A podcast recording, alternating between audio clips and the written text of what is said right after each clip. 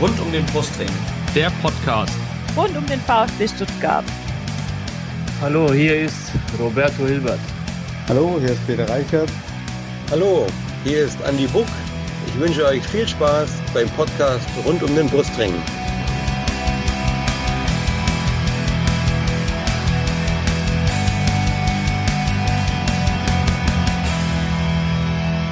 Herzlich willkommen zum Podcast rund um den Brustring. Mein Name ist Lennart. Und mein Name ist Yannick. Und dies ist Folge 116. Ja, Yannick, wir müssen heute über zwei richtige Kackspiele reden, man kann es nicht anders bezeichnen. Äh, nämlich zum Ja. einen das 1 zu 3 des VfB gegen Wolfsburg unter der Woche am 30. Spieltag und das 0 zu 2 am Sonntag in Leipzig äh, am 31. Bundesligaspieltag. Aber wir machen das nicht alleine. Wir müssen uns nicht alleine durch diese beiden Scheißspiele kämpfen, sondern wir haben auch einen Gast. Das ist diesmal der Jörn. Der Jörn hat keinen Twitter-Account, sondern einen Instagram-Account. Deswegen lesen wir heute den Instagram-Account vor. Jörni oder, oder Joe.rnie, Jörni 1893 bei Instagram. Hallo, herzlich willkommen bei uns Hallo. Podcast, Jörn. Hallo Lennart, hallo Yannick. Vielen Dank, dass ich dabei Servus. sein darf. Grüß dich. Ja, bevor wir über diese beiden Spiele reden, äh, zu dritt, wollen wir natürlich dich, Jörn, erstmal besser kennenlernen. Deswegen übergebe ich es an den Yannick, der dir unsere äh, drei bzw. vier Fragen zur Vorstellung stellt. Ja, sehr gerne. Ähm, Jörn, erzähl uns doch mal, wie bist du zum VfB Stuttgart gekommen? Oder der VfB zu dir? Ja, eigentlich ähm, beides kann man ja so sagen. Also ich bin ähm, 1977, 78 in der Saison ähm, zum ersten Mal im, äh, nach Köln zum Stadion gegangen mit meinem Vater. Und da durfte ich mir vor dem Spiel eine Fahne aussuchen. Und äh, vom VfB, das Wappen hat mir so gut gefallen. Da habe ich mir eine VfB-Fahne ausgesucht. Ähm, ich weiß noch, dass Köln dann auch gewonnen hat. Die sind in dem Jahr auch Meister geworden. Und äh, Stuttgart war ja Aufsteiger. Das habe ich aber als Kind halt auch nicht jetzt so in Erinnerung. Mhm. Ähm, ja, auf jeden Fall war ich seitdem halt VfB-Fan und äh, hier in der Kölner Region halt äh, schon eher selten gewesen. Ähm, obwohl ja dann eigentlich eine sehr gute Zeit auch vom VfB anfing. Und äh, ja, dann bin ich halt oft so, wurde das so gesagt, ja, nur weil die so ein, so ein Erfolgsfan wurde ich dann genannt. Kann man sich heute gar nicht mehr vorstellen. Kann man sich heute gar nicht mehr vorstellen, ja, genau. Ja. Äh, und die Geschichte ging ja dann eigentlich auch äh, die nächsten Jahre so weiter, dass äh, ja die, die Möglichkeit als Kind hatte man halt nicht so oft ins Stadion zu gehen. Mhm. Ähm, und nach Stuttgart bin ich dann auch wirklich erst viel, viel später gekommen. Äh, 1993 war ich das erste Mal im Neckarstadion. Ähm, das war dann auch nicht so ein tolles Spiel. Das war gegen Werder Bremen äh, 0-0. Ja, und ja, so bin ich halt, äh, also ich war immer schon dann eigentlich so, seit ich denken kann, VfB-Fan. Okay. Ähm, du kommst dann auch aus der Kölner Region ursprünglich. Ja, ich bin also äh, Gummersbach, sagt euch vielleicht Mhm. was? Ja. Gummersbach Vom Handball, Handball. genau. Handball, ja, Also ich bin genau. Gummersbacher. genau.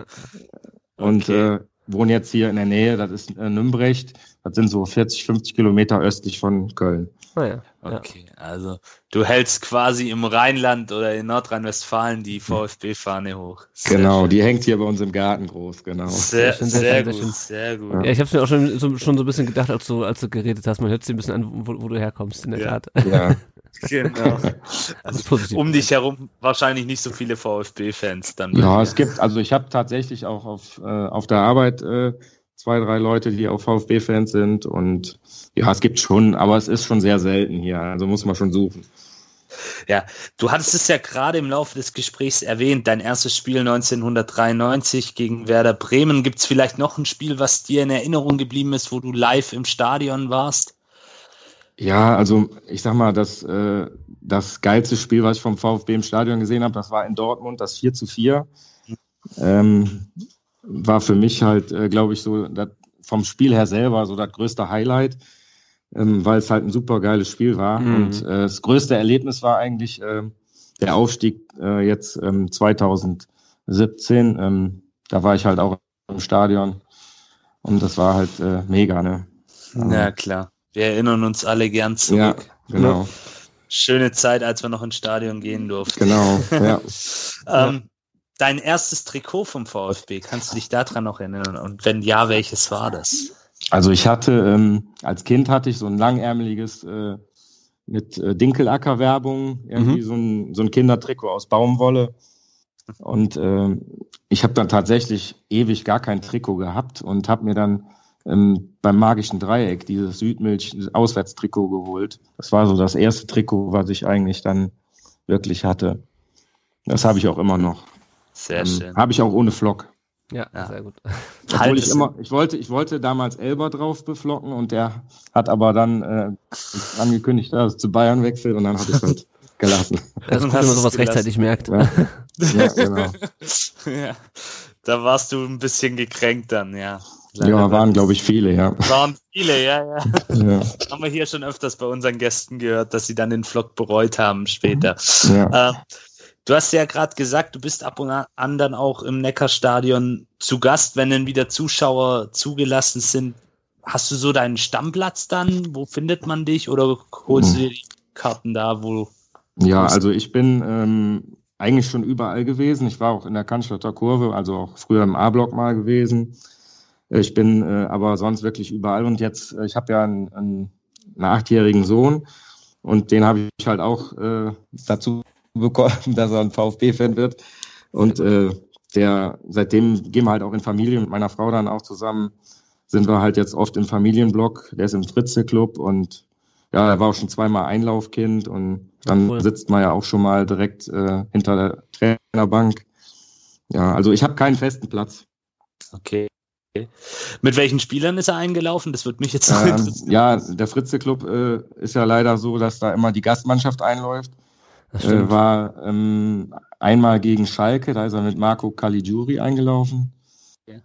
Und äh, dann äh, das Spiel, wo Askasiba rot gekriegt hat, ähm, Gegen da ist er mit Jonathan Tah, genau, mit Jonathan Tah eingelaufen. Na, immerhin nicht mit, Nicht dem, schlecht. mit, mit den Harvards. Ja, ja.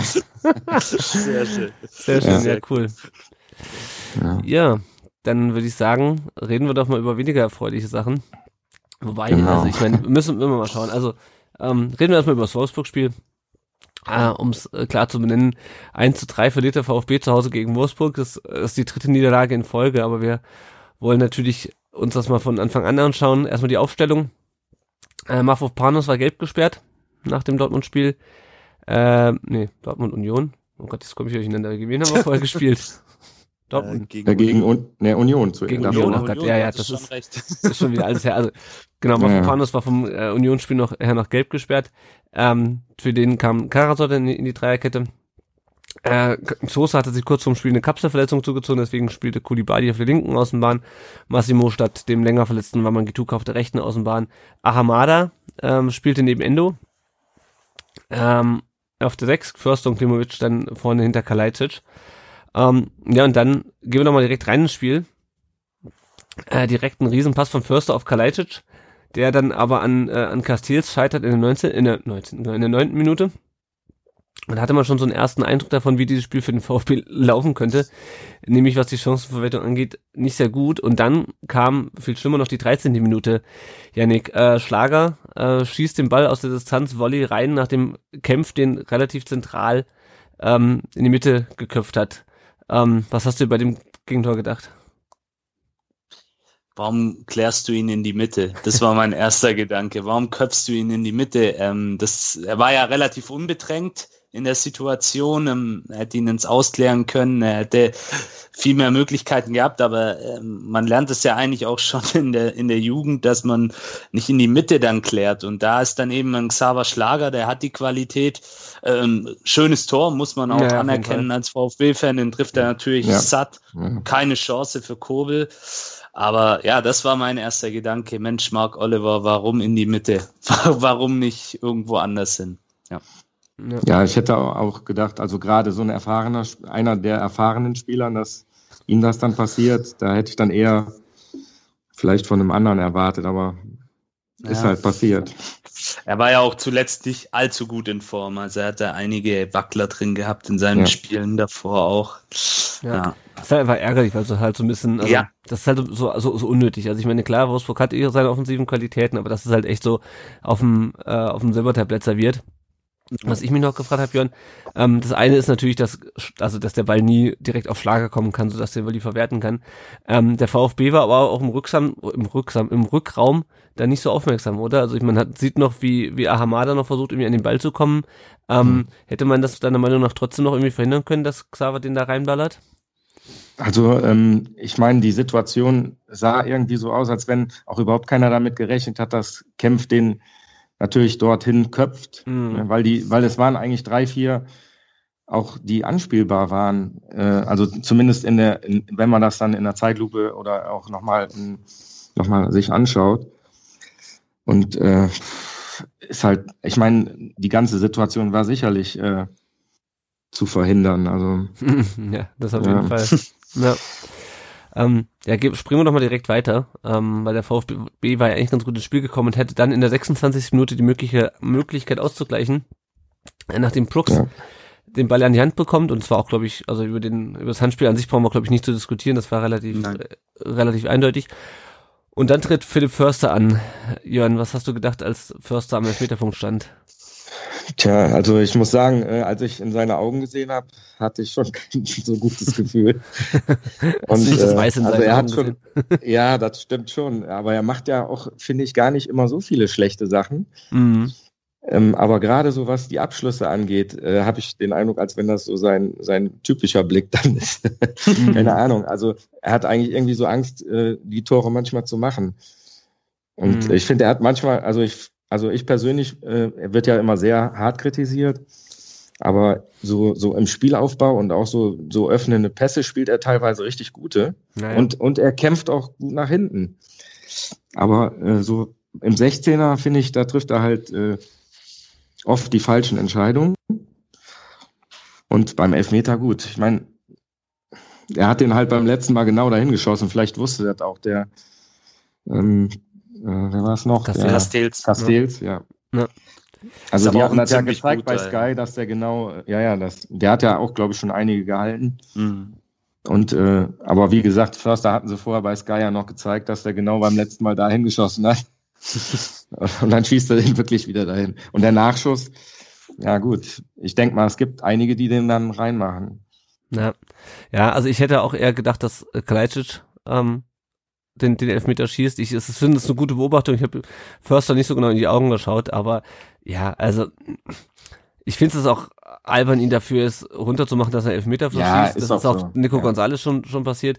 Ich hätte ja, ihn halt, er ist halt für mich keiner, kein sicherer Elfmeterschütze oder generell kein sicherer Torschütze. Also ich hätte da lieber einen wie, wie Kalajdzic, der dann halt irgendwie nur seinen C reinhalten muss und der Ball geht ins Tor in manchen Szenen, ähm, als jemanden wie Förster, der seine Stärken eher, und das hast du eben schon äh, gut beschrieben, eher im Aufbauspiel hat. Also in der neunten Minute dieser super Pass von Förster auf Kleitsch, super freigespielt. Ja, genau. Ähm, ich hätte ihn halt nicht schießen lassen und ich verstehe dann halt nicht, warum nicht der Stürmer, der schon 14 Buden in der Saison gemacht hat, einfach zum Elfmeter antritt. Und der hätte vielleicht auch den, den Nachschuss reingemacht. Also ja, alles in allem sehr, sehr, sehr ja, ärgerlich. Ja. Und noch ärgerlich wurde es dann drei Minuten später, als nämlich äh, Wolfsburg mit 2 zu in Führung ging. Äh, Weghorst köpft eine Flanke von Prekalo ein. Und Janik, was mir da aufgefallen ist, sowohl Kulibali als auch Massimo waren in dem Spiel auf ihren Außenbahnen ganz schön überfordert. In dem Fall war es dann, äh, dann Kulibali äh, auf, auf der linken Seite. Ähm, ja, wie, wie hast du die beiden Außenbahnen gesehen? Und das waren ja quasi die Zweitbesetzung der Außenbahnen. Ja, das nicht gut, also ähnlich wie du auch. Ähm, die beiden hatten natürlich auch entsprechend gute Gegenspieler ähm, auf Wolfsburger Seite. Ähm, mit Prikalon auf der anderen Seite bei Wolfsburg weiß ich jetzt gerade nicht aus dem Kopf raus, wer gespielt hat. Aber da war natürlich eine ziemlich offensive Wucht. Ähm, aber gerade bei dem Tor, da muss man einfach die Flanke verhindern, weil ja, ein Weghorst ist ähnlich wie bei uns Kalajdzic einfach ein bulliger Stürmer. Mhm. Der macht sich seinen Platz ja. und hat natürlich gerade auch einen Megalauf also das auch 20. schon Saisontor, glaube ich. 20. Saisontor gehört, glaube ich, damit zu den drei besten Torschützen ja. in der Liga oder, oder vier besten. Ja, und das ist dann halt einfach auch die individuelle Qualität. Ähm, wer weiß, vielleicht hätte ein Sosa die Flanke noch verhindert. Hätte, wäre, wenn, ist natürlich jetzt alles äh, leicht zu sagen, beziehungsweise ja, kann man jetzt natürlich ähm, sagen, alles auf die verletzten Misere schieben, aber ja, das darf, darf halt so nicht passieren. Aber ja. eine Mannschaft wie Wolfsburg ist dann halt auch eiskalt und nutzt ja. die Chancen. Auf, die, auf, der anderen Seite bei Wolfsburg übrigens Janik Gerhardt, der dann das, das, das 3 zu 0 Janik Gerhardt, ja, nein, das, natürlich. Das 3 noch, 3 zu 0 noch gemacht hat. Ja, also, ähm, was aufs Leipzig-Spiel kommen wir bald gleich noch zu sprechen. Ich fand, da waren beide verbessert, ähm, aber in dem Spiel also ich mein Kulibali hat eh nicht seine Stärken defensiv, das wissen wir, das ist auch okay, wenn ja. du halt äh, jemanden anders dahinter hast. Ähm, ja, und bei Massimo, ja, es ist einfach, es ist einfach, also klar, man kann sich nur auf die, auf die verletzten Misere schieben. Äh, man muss so Sachen trotzdem verteidigen. Ähm, das hat gegen Bayern hat das schon, hat, also gegen Bayern hat ja beispielsweise auch Sosa seine Probleme, das zu verteidigen, aber Bayern ist halt auch nochmal ein anderes Kaliber als, als Wolfsburg. Ja. Deswegen. Ja. Kulibali hatte dann aber eine ganz gute Chance eigentlich in der 35. die Castells dann auch rettet und ich glaube Castells hat auch, unabhängig davon, dass wir unsere Chancen wirklich äh, mhm. aufsehenerregend versammelt haben, äh, ihr hat es gerade auch schon angesprochen, Castells hat auch ein gutes Spiel gemacht, das muss, muss man auch mal sehen, äh, ja, ist auch generell definitiv, ja. ja. Also die, die Bälle hätte auch nicht immer jeder, oder vielleicht hat er auch an dem Tag die alle gehalten, also. Also er hatte einen extrem guten Tag, haben ja, ja. dann auch seine Mitspieler nach dem Spiel gesagt, ähm, dass er durchaus auch ein Faktor war ja. Und ich fand, ich fand auch bei der Kulibali-Chance zum Beispiel, äh, dass der dann auch noch so genau äh, praktisch an Kalajdzic dann vorbeigelenkt wird. Ja, ja. Ne, das war ja ein Millimeter. Äh, dann, dann ist er da dran und macht das Ding rein. Ne? Und ein Schritt, ja. Das ja, ja, ne? ja. Und ich fand eigentlich, der VfB hat es eigentlich ganz, ganz schön gemacht, hat flüssig kombiniert, ist aber halt vorne überhaupt nicht dann zu, zum Ziel gekommen. Also dann hast du halt so Sachen wie der Ball wird dann halt an Kalajdzic vorbeigelenkt. Aber an sich, Janik, fand ich vom, vom Kombinationsspiel her, fand ich eigentlich gar nicht so schlecht, was der VfB offensiv gezeigt hat in der ersten Hälfte, oder? Die, die Ansätze waren richtig gut und ich fand, da waren wir auch gerade in der ersten Hälfte auf Augenhöhe mit dem VfL Wolfsburg. Halt nur mit dem Unterschied, dass Wolfsburg seine Chancen genutzt hat und wir dann eben halt im letzten Drittel, wie ihr es gerade schon gesagt habt, die Bälle vertändelt haben, ähm, der Torwart war dann da, die Chancen auch nicht genutzt haben. Aber ich bin überzeugt davon, wenn einer der Chancen gemacht wird, sei es der Elfmeter, sei es die Chance von ja. Kalajdzic, dann sehen wir vielleicht auch ein anderes Spiel. Weil die Wolfsburger waren, fand ich, gerade auch in der ersten Hälfte schon auch anfällig, gerade ja. in der Defensive. Ja, da haben sich Räume aufgetan, wo ich mich auch gewundert habe, hey, weil normalerweise sind die Wolfsburger eigentlich defensiv gehören sie eigentlich schon zu den eher besseren Mannschaften in der Liga. Ja. Aber ich fand äh, zum Beispiel jetzt, ähm, dass die, die Stuttgarter, ähm, dass wir also wirklich ähm, oft, äh, wenn wir Spiele auch in der Bestbesetzung gespielt haben, wenn wir, wenn wir wirklich konsequent unsere Chancen ausgespielt haben, dann, dann haben wir auch äh, die Tore gemacht und ähm, dann haben wir auch so Spiele gewonnen, wenn wir dann halt mal 1-0 in Führung gegangen sind. Oder ja. wir haben ja auch schon mal einen Rückstand aufgeholt. Mhm. Ähm, und selbst äh, auch bei den, wo wir komplett waren, haben wir teilweise schon mal Spiele gehabt, wo wir wirklich Riesenchancen hatten und dann kriegen wir das leichteste Ding direkt rein. Und äh, das zieht sich irgendwie so ein bisschen, wo wir auch in der Hinrunde unheimlich viele Punkte zu Hause liegen lassen haben. Ähm, da, da fand ich auch, dass wir halt äh, oft wirklich teilweise die bessere Mannschaft waren, nutzen die Chancen nicht und kriegen dann das erste Ding direkt rein. Ja. Ja, ich meine, auf, die, äh, auf den Gegentorstand kommen wir gleich noch. Also das war jetzt auch, glaube ich, schon, entweder das, war es 1-0 oder das 2-0 war auch schon das 50. Gegentor äh, in dieser Saison. Ja. Wir sind jetzt auf jeden Fall über 50 nach diesen, nach diesen beiden Spielen. Ähm, und das ist halt auch schon ganz, ganz ordentlich. Also die, ich glaube, wir sind momentan nur noch bei plus eins, was die Tordifferenz angeht. Ähm, also ja, es ist, es ist nicht so ohne, ähm, was, was, was die Gegentore angeht. Johann, meinst du denn, wir hätten das Spiel in, in Bestbesetzung gewonnen? Ja, das ist, äh, also ich, ich denke mal auf jeden Fall äh, wären wir eine deutlich stärkere Mannschaft. Ähm, mhm. Weil ähm, einfach der Entwicklungsschritt bei manchen doch schon so weit war. Ich, ich, ich vergleiche halt immer so ein, äh, der Silas zum Beispiel fand ich letzte Saison in der zweiten Liga, erinnert mich jetzt so ein bisschen äh, Kulibali dran. Der ist auch immer nur Übersteiger, Übersteiger und vom Tor irgendeinen Blödsinn gemacht. Hm. Der hat zwar am Ende der Saison auch schon seine ersten Tore gemacht, aber fand, hat sich auch unheimlich schwer, schwer getan. Ja, ja, das und so sehe ich jetzt so ein bisschen Kulibali. Und der fand, ich fand den auch defensiv gar nicht so stark. Aber Silas hat sich ja jetzt in der Saison so stark entwickelt. Ja. Und da ist halt so ein, so ein Kulibali überhaupt noch nicht. Ja. Ja, ja. Und, und das finde ich halt so auf mehreren Positionen. Deswegen glaube ich schon, in Bestbesetzung ist das ein anderes Spiel. Ob wir das gewinnen, Wolfsburg ist eine Top-Mannschaft. Ja, das stimmt schon. Ja, aber ich hatte so ein bisschen das Gefühl, dass wir mehr Chance, dass es zumindest nicht 0 zu 2 zur, zur Halbzeit gestanden hätte, wenn wir mit, mit voller Kapelle da angetreten wären. Ja. Ähm, springen wir mal in die zweite Halbzeit. Äh, da kam dann Schulinov für Klimovic in der 63. Minute. Klimovic leider auch wieder sehr, sehr unauffällig in diesem Spiel. Auch das ist, glaube ich, jemand, der noch einen Sprung machen muss zur nächsten Saison ja. hin. Und dann kommt in der 65. Minute das 13 0 für Wolfsburg. Äh, Karasor will den Ball an der Mittellinie äh, wegköpfen, aber köpft ihn sich irgendwie so selber an die Brust, verliert den Ball äh, oder köpft vorbei. Ähm, und dann äh, ist wieder Prekalo mit seiner zweiten Vorlage an diesem Tag, ähm, der mhm. ähm, Gerhard bedient und der macht dann halt das 3 zu 0. Und das war so der Moment, wo ich dachte, boah, ey, also ja, alles gut und so und ähm, wir sind ersatzgeschwächt und die Saison ist eigentlich durch, aber das war schon sehr, sehr frustrierend, oder Jan? Ja, also das, das ist dann wirklich dann zu einfach. Ne? Dann, ähm, wie, wie ich eben schon sagte, dann kriegt man halt wirklich so schnell die, die Dinger dann rein. Ähm, geht ja dann im nächsten Spiel eigentlich genauso äh, ähnlich, zwar unter anderen Voraussetzungen, aber ähm, mhm. das sind einfach Tore, die, die, die man verteidigen muss. Ja, oder zumindestens ja, also man sollte es sich, sollte es dem Gegner nicht so einfach machen, finde ich. Also da ist halt der Fehler ja. eindeutig bei, bei Karasau und dann, gut, dann überlaufen sie einen, wenn du so hoch stehst, auch bei einem, bei einem seinem Rückstand. Ja. Ähm, in der 71. Minute gab es noch einen Doppelwechsel und zwar kam dann Castro, der ähm, zuletzt komplett auf der Bank, äh, fast komplett auf der Bank gesessen hatte. Castro kam für Ahamada rein äh, und die Davi für, für Förster. Und Yannick, ich habe es ehrlich gesagt nicht verstanden, warum Matarazzo die beiden jetzt erst in der 71. Minute bringt, beim Stand von 0 zu 3. Äh, weil ich hätte das irgendwie so verstanden, okay, äh, auch wenn das anders kommuniziert wurde, Castros Vertrag wird nicht verlängert, ähm, also gibt man jetzt anderen Spielern eine Chance.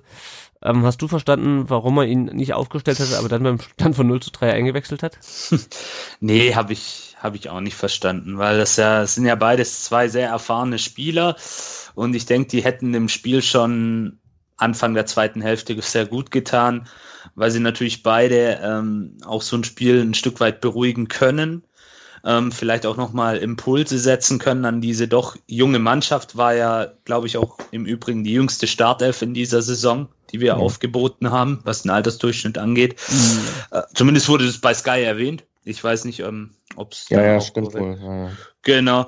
Also deswegen, das hätte vielleicht dann tatsächlich auch was gebracht, aber Matarazzo und seine Auswechslungen oder seine Wechselspielchen manchmal, die, die haben wir ja schon des Öfteren auch in unseren vorherigen Sendungen kritisiert ähm, und auch mal analysiert. Das verstehe ich nicht immer ganz. Also wenn es einen Kritikpunkt an Matarazzo gibt, dann sind es tatsächlich in meinen Augen manchmal seine Auswechslungen, die ich nicht so ganz verstehen kann. Hm. Oder sehe ich genauso, ja. Ja. Ja, ja also keine Ahnung, wir kommen ja dann gleich noch zu, dass ich, ähm, dass ich zumindest die Einwechslung von Castro noch gelohnt hat. Ich fand es einfach ein bisschen, bisschen seltsam. Also wenn du sagst, okay, ähm, scheiß auf die Punkte, wir lassen jetzt die durchspielen, dann spiele ich die auch, aber irgendwie Castro so spät reinzubringen, ist ja auch okay. Ja. Also vielleicht, vielleicht bringt er noch was, ähm, aber es ist dann halt zu spät, finde ich. Also wenn du sagst, okay, ähm, wir haben jetzt mal 60 Minuten lang die Jungs, Jungen spielen lassen, ich hätte aber schon ganz gerne noch einen Punkt mitgenommen, ähm, oder ich sehe, es funktioniert nicht so, wie es sollte mit den, mit den Jungen und ähm, die konnten sich jetzt genug ähm, ausprobieren und haben Spielzeit bekommen, jetzt eine Stunde, jetzt bringe ich Castro rein, aber dann halt irgendwie, ja, bei 0 zu 3, ich weiß nicht, also mir war, mir war das einfach ein bisschen zu spät. Ähm, es gab dann noch in einer, äh, eine, einen äh, Pfostenschuss von Massimo nach Vorlage von Didavi in der 80. Minute. Ja, dann kam Cissé in der 80. rein, gleichzeitig ähm, für Kalajdzic. Ähm, Kalajdzic hat ja jetzt auch in den letzten Spielen, äh, oder auch gerade in diesen beiden Spielen, über die wir heute reden, man hat wenig von ihm gesehen. Johann, was, was fehlt ihm so ein bisschen, außer natürlich, dass Borna Sosa nicht die Außenbahn hoch und runter läuft? Ja, ich finde, ähm, so die letzten äh, drei, vier Spiele merkt man einfach, finde ich, dass er läuferisch halt, er, er, er ist nicht mehr so viel anspielbar, er macht nicht mehr so viel Räume. Und ich denke mal, der ist einfach ähm, körperlich gerade ein bisschen durch. Nach der Länderspielpause fand ich, hat dazu angefangen. Mhm. Hat er also, einen Tor gut, gut, gut, vorbereitet? Ja, ja ich meine, er macht hat immer noch gute Szenen drin, also äh, ja. keine Frage. Aber ich finde, er ist nicht mehr so so effektiv wie halt, ich meine, nicht nur jetzt wegen den Toren, auch so Mhm. hat er ja doch auch einiges fürs Spiel gemacht und ja. Ja, naja. Wie fandst du den CC in den zehn Minuten, die er gespielt hat? Den hat man ja nicht so häufig gesehen diese Saison. Ja, also ich finde, ist halt auch schwierig, nach, mit zehn Minuten zu beurteilen. Mhm. Ähm, ich ich würde ihn schon, also er war ja, glaube ich, Anfang der Saison auch mal äh, drin Mhm. und da habe ich eigentlich auch einen guten Eindruck von ihm gehabt. Und ich hätte ihn schon gerade jetzt so in so einer Phase äh, mal was öfters oder was länger gesehen, um ihn wirklich auch mal zu beurteilen, ob er so gut ist, wie er zu sein scheint oder wie er werden könnte. Mhm. Er ist ein junger Kerl. Ja. Also ich mein finde, er hat- Armada kriegt ja auch die Chance und ja. Ja, ja. Ich finde, ich finde, er hat ein paar ganz gute Antritte nach vorne. Ich meine, ist natürlich auch noch ein Ja. junger Spieler, wie, genauso wie Ahamada. Ähm, an der Stelle, Yannick, wie fandst du Ahamada jetzt in dem, in dem ersten Spiel, über das wir heute reden? Über das zweite Spiel, da kommen wir gleich noch zu. Aber wie fandst du ihn in, gegen Wolfsburg?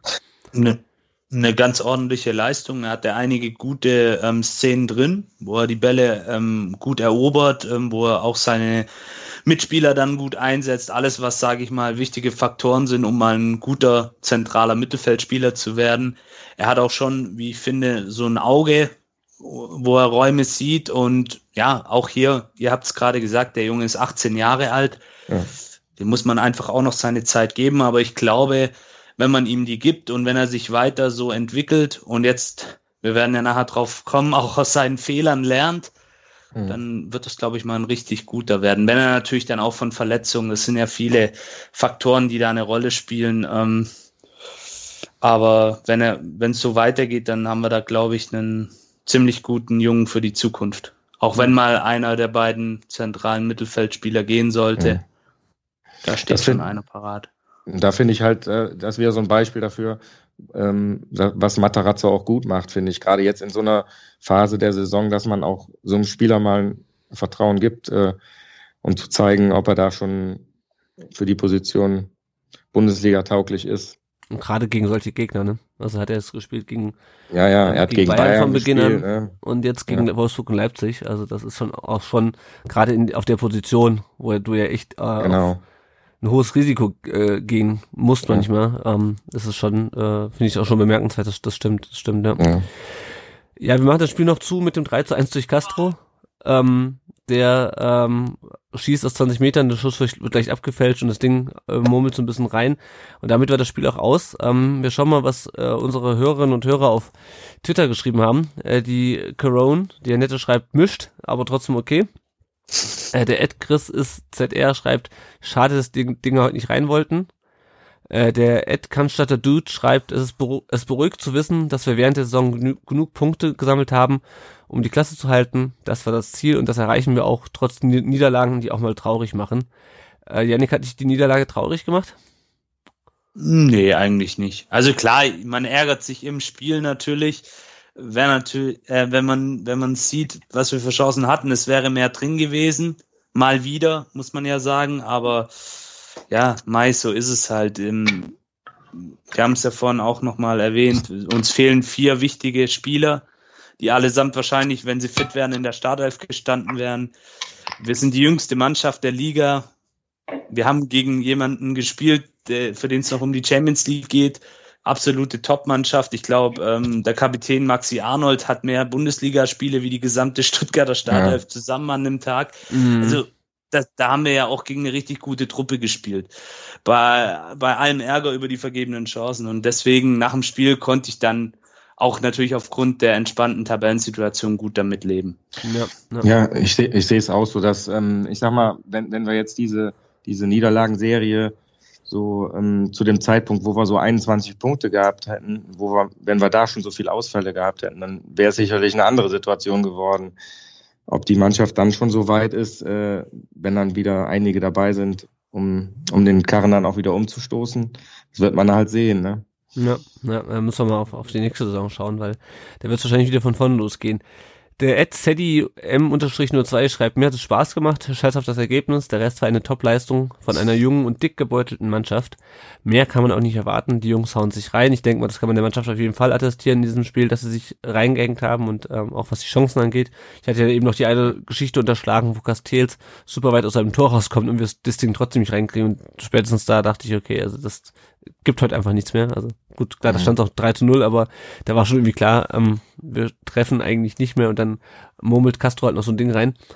Äh, der Mhm. Ed Ruff the Penguin schreibt, momentan macht macht's ja echt nichts, macht's ja echt nichts aus, so. Erfahrung und Abgebrühtheit fehlt. Auf der einen Seite fragt man sich, äh, werden wir die Alten nächstes Jahr schmerzhaft vermissen. Auf der anderen denkt man sich, wenn die Jungen schon jetzt, jetzt schon dazu lernen dürfen. Und dann äh, postet er ein nachdenkliches Smiley. Aber das hatten wir auch schon eben so, so ein bisschen thematisiert, ähm, warum Castro und die Davi so spät kamen. Äh, aber gleichzeitig dürfte Hamada in der, in der Startelf stehen und CC wird noch eingewechselt. Ähm, ja, was noch, was noch zu diesem Spiel zu sagen gibt, ist, dass äh, Clinton Mohler wieder im Kader stand, Yannick. Äh, der Ja. war ja auch lange verletzt, hat auch lange laboriert an seiner Verletzung. Ist es noch nicht zum Einsatz gekommen. Gegen Leipzig war er auch wieder auf der Tribüne, äh, wie man so sagt. Ähm, aber auf jeden Fall ein gutes Zeichen, dass, dass er wieder dabei ist. Oder meinst du, wir sehen ihn noch in den letzten drei Spielen? Hm, Das kommt natürlich ganz drauf an, wie unsere Teamärzte, wie wie der medizinische Staff ähm, die Verletzung einschätzt. Und aufgrund eben auch dieser ähm, entspannten Tabellensituation, dass nichts mehr nach oben und nach unten geht, würde ich lieber darauf verzichten, ihn diese Saison zu sehen und dafür ihn dann in der neuen komplett fit Mhm. weil die Verletzung, die er hatte, die war ja auch nicht ohne. Und das muss ja jetzt nicht sein, dass man ihn jetzt ähm, wieder früh spielen lässt und dann bricht die Verletzung auf.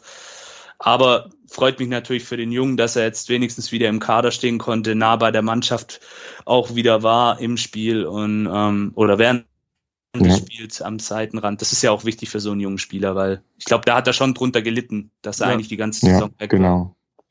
Und es Hat- ist ein guter. Also ja, ich hat er glaube, gute wenn Spiele der in der zweiten Liga gemacht, ja. auf jeden Ja, fand Fall. ich auch, ja. Na.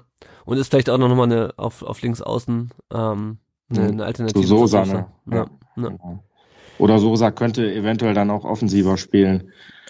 Ja, das, das, Ja. das wäre auch, äh, wär auch interessant. Man hat auf jeden Fall mehr Auswahl äh, in dem sowieso schon sehr großen Kader. Jo, dann würde ich sagen, äh, machen wir direkt weiter mit dem, mit dem zweiten Spiel. Äh, der VfB fuhr nach Leipzig ähm, und der Kicker hatte, der, die Bayern hätten in diesem Spiel Meister werden können, aber der Kicker hat in die Historie geschaut. Und der Kicker hat herausgefunden, dass wenn man sich die Historie anschaut, dann ist ein Sieg des VfB sehr unwahrscheinlich. Bei den, den wie viel wie häufig haben wir gegen Leipzig gespielt? Sechsmal? Naja, gut. Wie auch immer. Ähm, kommen wir zur Aufstellung. Also Spiel gegen 2-0 aus für Leipzig, das wissen wir schon. Kommen wir zur Aufstellung. Die Dreierkette war wieder in Stammbesetzung. Mafropanos war nach der nach seiner äh, Gelbsperre wieder dabei. Castro wieder in der Startelf, diesmal statt Klimovic. Ansonsten alles wie bisher. Äh, Yannick, wir haben jetzt eben schon über Castro gesprochen. Wieso stand er plötzlich wieder, wieder in der Startelf jetzt? Anschlussfrage. Ja, natürlich musst du.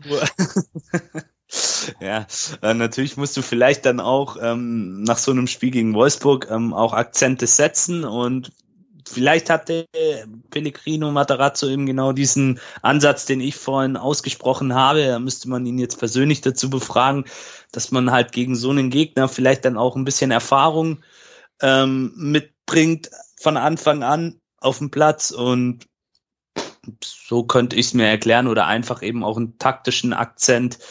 Jemand, der das Spiel, so wie ich es vorhin auch schon gesagt habe, beruhigen kann. Ja, und die junge Truppe dann eben auch führen kann gegen so einen sehr, sehr individuell starken Gegner, der noch stärker ist wie Wolfsburg, der sicherlich noch mal ein Level höher ist. Ja. Ja, und wir müssen eigentlich direkt in die, in die 13. Minute springen bei diesem Spiel. Also VfB hat eigentlich ganz gut begonnen angesichts des Gegners und dann, Ja. wolltest du noch was sagen, Jörn? Du setzt schon so an. Nee, nee, nee, ich dachte, nee, nee, alles gut. Gut, dann, ähm, ja, Ahamada will noch den Ball erreichen, er streckt seinen Fuß aus oder streckt sein Bein aus, trifft aber mit dem Fuß äh, Haidara am Bein ähm, und Aitekin zeigt ihm zuerst gelb und dann äh, guckt sich das, der v VR das Ganze mal an und dann ist es die rote Karte nach der 13. Minute und damit ist Ahamada, äh, das haben die Sky-Statistiker herausgefunden oder irgendwer anders hat es herausgefunden, auf jeden Fall der jüngste ähm, Rotsünder in der äh, Geschichte des, des, des VfB, glaube ich. Also, also einer der jüngsten auf jeden Fall. Ähm, Jörn, ja, schlechtes Timing, Unerfahrenheit. Wie, wie erklärst du die, diese, diese rote Karte für Ahamada?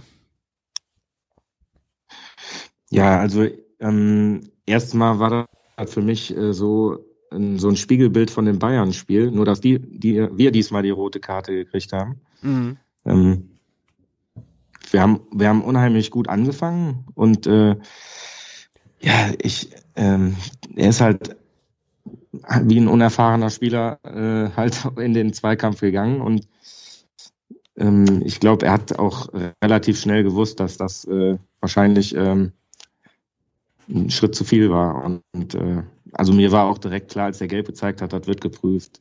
Ja. Also ich habe es zwar an dem Schrei, habe ich noch gedacht, vielleicht hat er auch nur so getan, aber ähm, ne, das sah mal in der ersten Zeitlupe ja direkt, da wusste ich, das ist rot. Also ja, Timing natürlich katastrophal.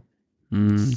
Ja, also ich meine, also ne, rot brauchen wir, glaube ich, glaube ich, nicht drüber zu diskutieren. Nee. Es ist halt klar, er will halt, also es ist klar, dass er ihn, dass er ihn nicht umtreten will, sondern Nein, dass er, dass er, dass er schon ähm, dass er schon natürlich auch, auch den Beispiel, will. man hat dann auch gesehen, er ging dann direkt zu Haidara äh, ja. und hat ihm dann noch, noch die Hand gehalten, ähm, weil der Tritt gegen Schienbein wird mit Sicherheit einiges mhm. äh, auch ziemlich, ziemlich wehgetan haben.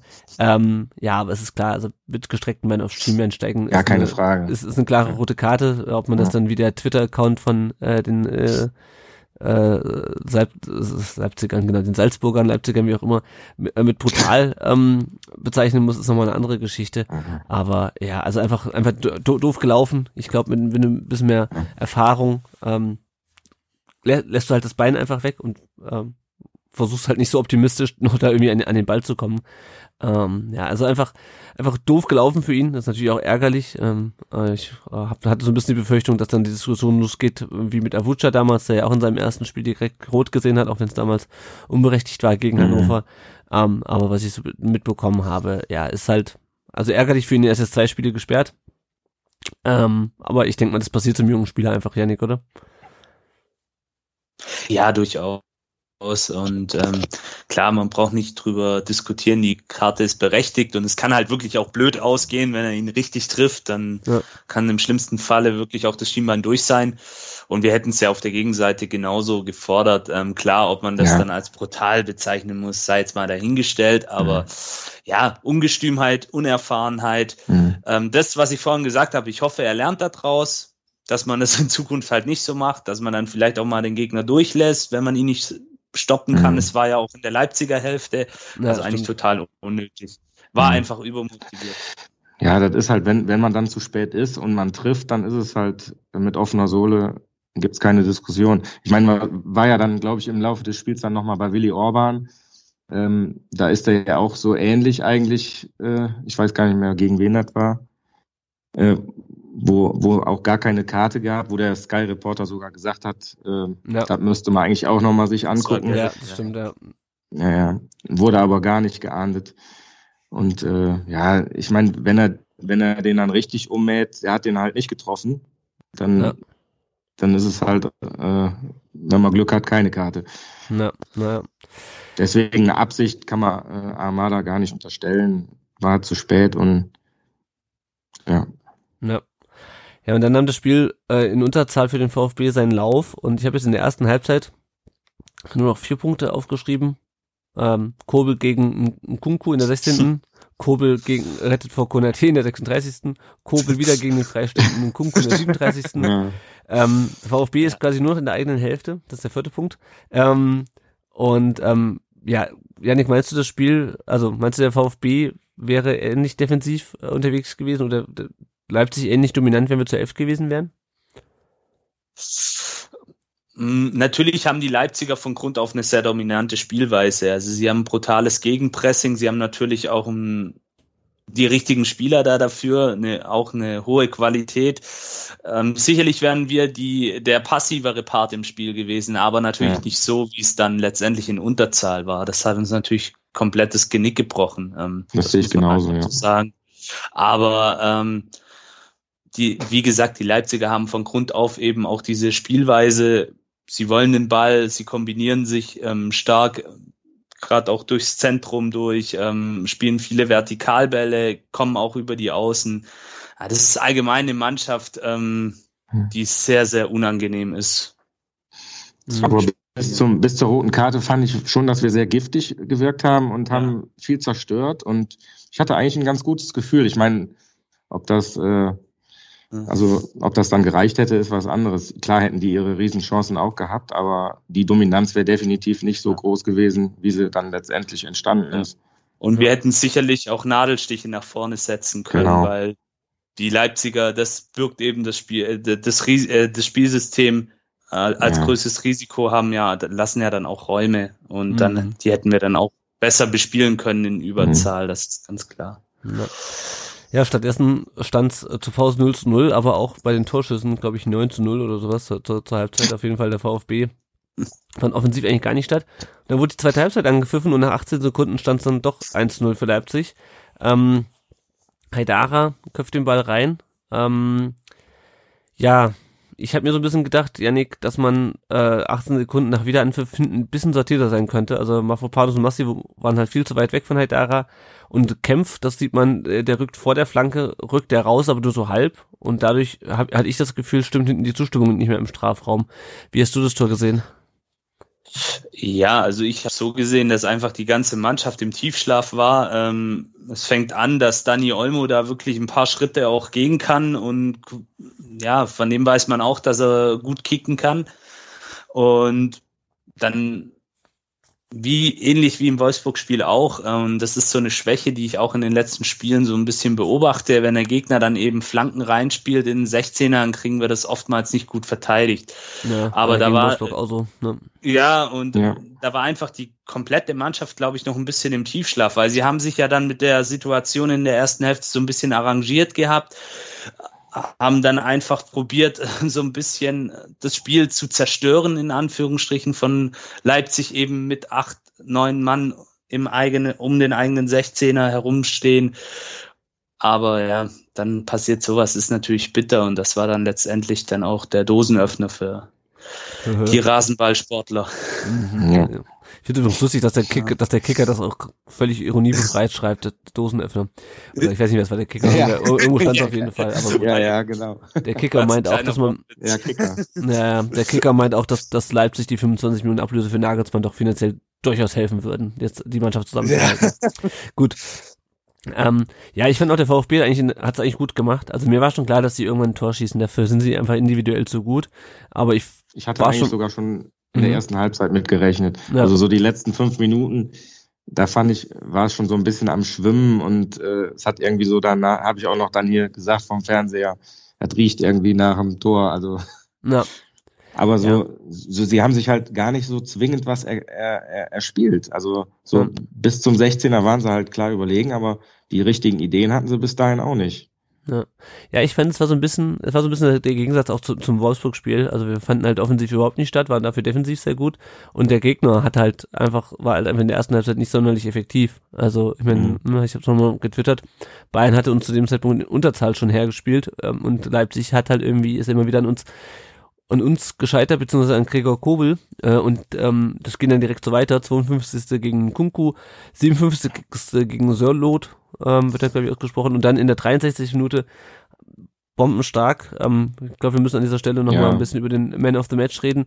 Erst gegen Angelino und dann klärt er noch den Nachschuss gegen Olmo. Jörn, ey, geiles Spiel von Kobel, oder? Ja, also für, für die Szene, äh, da hätte der ein volles Stadion verdient gehabt. Also das war irre. Also eine super geile Parade, eine Doppelparade, mhm. vielleicht sogar eine Dreifachparade. Hat ja dann nochmal reagieren müssen. Also war schon Wahnsinn. Also ich hatte eigentlich alle Bälle drin gesehen. also ja. Hat er wirklich super gehalten. Ja, ja. Und ja, bestätigt auch seine mhm. Form. Ja. Auf jeden Fall. Ja, genau, das wollte ich nämlich gerade sagen. Janik, findest du, dass äh, Kobel sich nochmal äh, verbessert hat im Vergleich zur Zweitligasaison? Ja, natürlich. Ähnlich wie andere Spieler auch ist er gereift. Ähm, er ist jetzt auch ruhiger in seiner Spielanlage als Torwart und auf der Linie war er eigentlich schon immer stark. Mhm. Da fand ich ihn auch schon zu Augsburger Zeiten ähm, ganz passabel und natürlich ein gerade auf der Torhüterposition ist Erfahrung auch das A und O. Ein Torhüter ist wie ein guter Wein, wird mit den Jahren eigentlich immer besser. Mhm. Und das sieht man jetzt bei Gregor Kobel und ich denke, mit dem Spiel hat er sich jetzt auch endgültig in sämtliche Schaufenster national wie international gespielt. Ja, ja. Um mal vielleicht einen negativen Aspekt an diesem ja, absoluten Sahnetag zu nennen. Also das wird, war wird, ja wird, wurde ja heute schon geschrieben. Naja, ja. Wir, da, da, da, da, kommen wir später noch drauf, ja, genau. Ja, also, mhm. ähm, also echt Wahnsinn. Ich finde, also auf der Linie stimmt, das, da war er schon immer gut. Da hat er sich in diesem Spiel halt nochmal ähm, besonders ausgezeichnet mit insgesamt neun Paraden, aber auch im, im Aufbauspiel. Also auch diese Spielweise, dass ja. er halt keine, also ja. Das war ja schon unter Tim Walter so und äh, unter Pellegrino Matarazzo wird's fortgeführt. Wir schlagen ja kaum noch lange Bälle hinten raus. Ja, ich meine, das kann man bei uns manchmal machen, weil halt äh, weil halt Kalajdzic da vorne steht, aber eigentlich spielen wir die Bälle immer flach hinten raus, immer mit Kurzpässen. Und da brauchst du halt auch einen Torwart, der ja. echt auch mal das Selbstbewusstsein hat. Und es gab auch gegen Leipzig eine Szene, wo er dann, gut, das ist sieht immer spektakulär aus. Das ja, ist, ja, glaube ich, auf dem Platz nicht, nicht so, nicht so, ähm, nicht so ähm, schwierig, aber er hat dann auch mal einen äh, Stürmer aussteigen lassen. Klar, die gehen natürlich nicht mit letzter Konsequenz ein, mhm. ähm, aber also gerade auch am Ball und gerade auch in diesem Passspiel finde ich, also macht das Kobel echt super. Ähm, und ich glaube, die wissen dann halt auch, dass sie den, ähm, dass sie ihn auch mal anspielen können so ne und auch äh, und auch Mafopanos, da kann selbst als Leihspieler kann er den, äh, kann er mal den Ball mit der Pass, mit dem, mit der Brust zur Kurbel zurückpassen. Ich weiß nicht, ob ihr das mitbekommen ja. habt, als Kadit man sich da doch. mal wieder um Kopf und Kragen geredet hat. Dass das doch für ein mutiger Rückpass sei als Leihspieler. ja, genau. Sensationeller Spruch. Ja, ja. Ja, kein, ja auf jeden Fall. Kein Hitman at its best. Naja, naja, mhm. gut. Ähm, dann kam das 2 zu 0 in der 67 Minute. Äh, wo wir gerade bei Mafopanos sind. Ähm, Mafopanos fault Forsberg, Forsberg macht das äh, macht den Elfmeter zum 2 0 rein. Ähm, Jörn, fandst du den, das Foul vermeidbar von Mafopanos? Ähm, also ich fand es nicht so vermeidbar wie, äh, wie der Kai Dittmann, ähm, weil, weil der hat ja direkt in, in, ihn mega schlecht gemacht, weil er hat überhaupt keine Torchance gesehen. Das habe ich ein bisschen anders gesehen, weil er hatte schon äh, ihn schwer nach außen drängen müssen äh, den Körperkontakt halt gesucht und den hat Forsberg dann auch eiskalt genutzt. Ähm, ich glaube schon, dass er das hätte verhindern können, aber es hätte auch sein können, dass Forsberg durchgeht. Also mhm. es war schon eine haarige Situation. Ja, na ja. Ja, ich meine, im Endeffekt war es dann halt auch dann der, der, Deckel auf dem Spiel. Ich glaube auch nicht, dass genau. wir, dass wir noch ein Tor gemacht hätten. Wir hatten, glaube ich, am Ende einen einzigen Schuss. Also keinen Schuss aufs Tor, sondern einen Schuss. Das war der, der Kopfball von ähm, von Endo. Aber vorher kam noch die 74. Minute und da wurde zum einen Karasor eingewechselt für Castro und Mo Sanko für Sascha Kleitschitsch. Mo Sanko, den wir ja vor der Saison aus Stoke City, äh, von Stoke City geholt haben. Ähm, 18-jähriger holländischer Nachwuchsnationalspieler. Ähm, Janik, wie fandst du ihn? Ich meine, wir haben ja immer wieder über ihn gesprochen, als er äh, für die zweite Mannschaft getroffen hat. Da hat er, glaube ich, zehn Saisontore oder sowas jetzt in, in, in, paar, in ähnlich vielen Spielen. Ähm, wie fandst du seinen Auftritt bei seinem Bundesliga-Debüt? Ja, ähm, natürlich auch so ein bisschen undankbares Debüt, klar. Genau. Aber ähm, auch Leipzig, hier, der, der, der Junge ist auch 17 Jahre alt. Ja. Man hat natürlich gesehen, wie schnell er ist. Das, mhm. denke ich, hat man am ehesten gesehen. Mhm. Also seine Läufe, die er da ein, zwei Mal angedeutet hat. Und dass er auch eine feine Ballbehandlung hat. Aber auch hier finde ich es noch zu früh, eine objektive Bewertung abzugeben. Ich denke, jeder, der ihn so ein bisschen verfolgt hat, auch in der zweiten Mannschaft, weiß, was für ein Riesenpotenzial der Junge hat. Er war ja auch von einigen großen europäischen Topclubs, hier nochmal der Dank an Sven Mislintat, umworben. Und ja, auch ein absoluter Perspektivspieler, dem man auch aber die Zeit geben muss. Ja. Aber ich denke, wir werden die nächste Saison des Öfteren auch noch ja. sehen. Ja, ich gerade, gerade als Stürmer ist es ja schon mit 17 Bundesliga ist schon, schon äußerst schwierig. Also, auch dann körperlich. Ne? Jetzt, ne? ja, auch körperlich. Da, da lernen die ja meistens dann doch schon noch deutlich später dann die richtigen Umgänge. Aber gegen Leipzig dann mal reinzuschmeißen, wo es eigentlich eh nicht äh, mehr viel zu holen gibt, was kann er da falsch machen? Ne? Also ich meine, für ihn jetzt selber, dass er da jetzt zeigen kann, wie gut er ist, sicherlich nicht, aber ähm, hätte ja vielleicht irgendeine überraschende Aktion machen können. Ist ihm leider nicht vergönnt gewesen, aber ja. ja. Das ist halt so dieses klassische Debüt, was du halt, was du halt als junger Spieler feierst. Du darfst dann mal 10 Minuten rein, wenn das Spiel eh egal ist. Ähm, was mir noch aufgefallen ist, das war der erste Wechsel vom, beim VfB. Äh, und zwar in der, und das in, in der, in der ähm, 74 Minute. Das war relativ spät, ähm, obwohl wir so lange äh, in Unterzahl gespielt haben, was aber wahrscheinlich ein bisschen daran lag, Janik, dass ähm, wir einfach nach der Unterzahl umgestellt haben, aber nicht gewechselt haben. Also ich meine, ist natürlich auch immer die Frage, wen bringst du rein? Ähm, aber ich fand schon bemerkenswert, dass er, dass er so spät erst gewechselt hat, ähm, obwohl er sozusagen auf eine veränderte Situation reagieren musste in dem Spiel. Ja, hat mich auch ähm, gewundert. Wie gesagt, es ist eh, eh immer so ein bisschen ähm, bei ihm, finde ich, ein Punkt, den man auch kritisch sehen kann, eben dieses Wechselverhalten.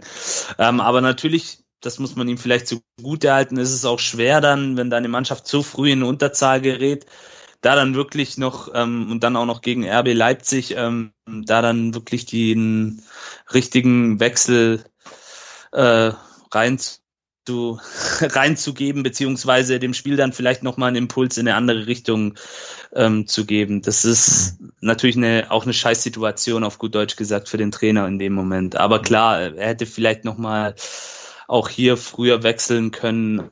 Ähm, vielleicht dann wäre vielleicht noch mal ein bisschen was gegangen, ich weiß es nicht. Aber es war natürlich dann nach dem Platzverweis was einfach für alle Beteiligten, äh, die das VfB-Wappen auf der Brust tragen, war es dann einfach schwer.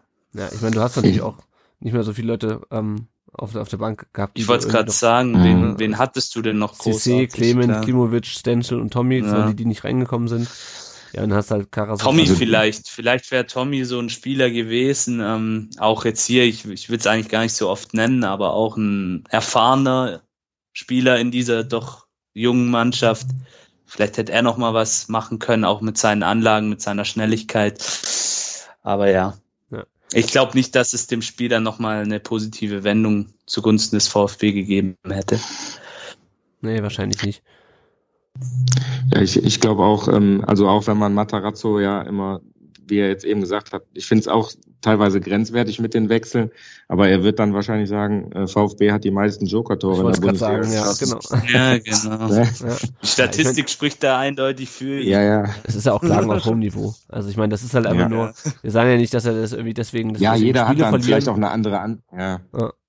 Aber es, es wirkt halt einfach manchmal ein bisschen, bisschen, bisschen ungewöhnlich, also ja, die, wo wir sagen würden. Ja, der Zeitpunkt manchmal auch so, dann ja. erwartet man eigentlich, man merkt eigentlich so als Fan, äh, ich sag mal so, der Castro, der kann nicht mehr oder, oder der bringt, der ist platt. Da denkt man, warum bringt er jetzt nicht einen frischen Spieler, ne? So, so oft in so Situationen. Oder, oder beste Beispiel fand ich war, ich glaube, erste Halbzeit war das gegen Leverkusen. Ähm, wo wir so äh, klar unterlegen waren, da hat er, glaube doch, da hat er ja. gewechselt, ne? Ja, ja, genau. Aber irg irgendein Spiel, da war das auch, da, da war in der ersten Halbzeit gar nichts und, und dann kam auch kein Wechsel und, und trotzdem ging es danach dann aufwärts. Wir spielen ja meistens nicht zwei schlechte Halbzeiten. Ja. Ja, ja, außer gegen Leipzig ist ehrlich gesagt, weil da waren wir in beiden Halbzeiten, also ehrlich gesagt, ja, ja. das haben wir nicht, nicht, nicht stattgefunden. Ähm, ja. vor, vor allem offensiv. Scholinov kam nur noch in der 88. Minute für Kulibali und damit ist auch dieses Spiel rum. Wir haben drei Kommentare äh, bei Twitter dazu dem Spiel. Der Michael Heckner schreibt, Kobel ist wahnsinnig gut, hoffe wir können ihn noch mindestens eine Saison halten. Gegen Leipzig wäre heute etwas drin gewesen, mit mehr Selbstvertrauen und etwas mehr Konzentration auch zu zählen. Janik, siehst du es auch so? Janik? Hallo? Ja, jetzt war die Tonleitung ja. gerade. Ich hatte ah, auch stand immer auf der gestört. Hast du ge gehört, was okay. ich vorgelesen habe? Nee, leider nicht. Ich also. habe nur Kobel gehört. Dann okay. war's vorbei. Ja. ich, also, der, ich lese nochmal kurz vor. Der Michael Heckner schreibt, Kobel ist wahnsinnig gut. Hoffe, wir ja. können ihn noch mindestens eine Saison halten. Gegen Leipzig wäre heute etwas mehr drin gewesen. Mit mehr Selbstvertrauen und etwas mehr Konzentration auch zu zehn. Siehst du es auch so? Ja, ähm, wie gesagt, Leipzig natürlich absoluter Top-Gegner. Ähm, nicht zu Unrecht stehen sie so weit oben in der Tabelle. Das wäre auch in Bestbesetzung unsererseits sicherlich ein schweres Spiel geworden. Ähm, aber ja, natürlich wäre vielleicht was drin gewesen. Wie, wie, wie es ja auch der Jörn schon gesagt hat, die ersten Minuten sahen eigentlich ganz gut aus. Wir haben gut dagegen gehalten und hätten sicherlich auch unsere Akzente nach vorne setzen können. Hm. Jedes Spiel ist eine Chance. 5 Euro ins Phrasenschwein, um was zu holen, ja, ja. ja. ähm, um, um was zu holen. Man hat es ja auch in der Hinrunde gegen Dortmund gesehen. Ähm, aber ich würde jetzt natürlich nicht die Dortmunder in der damaligen Situation mit den Leipzigern jetzt vergleichen. Mhm. Aber es wäre so oder so wäre es sicherlich ein schwieriges Spiel auch geworden. Und zu Gregor Kobel, ja, man, wie ich schon gesagt habe, er hat sich jetzt sicherlich in einige Schaufenster gestellt. Ähm, natürlich ist es so, als Torwart den Verein zu wechseln, wenn du die ähm, glasklare Nummer eins bei deinem Verein bist, das ist immer so eine Sache. Aber ich kann mir schon vorstellen, ihn in ein, zwei Jahren, wenn es so weitergeht, in der Nationalmannschaft als Nummer eins zu sehen, also in der Schweizer Nationalmannschaft ja. und natürlich auch bei einem großen sportlich vielleicht noch erfolgreicheren Club. Noch erfolgreicher als wir. noch erfolgreicher.